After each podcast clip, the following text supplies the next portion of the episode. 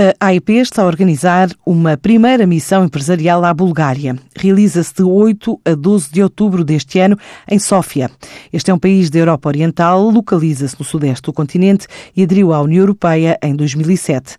Tem uma dimensão estimada em 7,1 milhões de habitantes.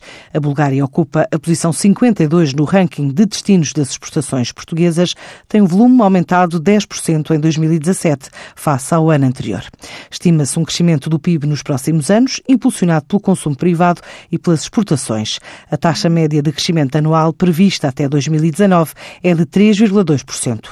Portugal beneficia de uma imagem favorável junto do consumidor búlgaro, o que permite uma maior facilidade na abertura de canais comerciais com este país.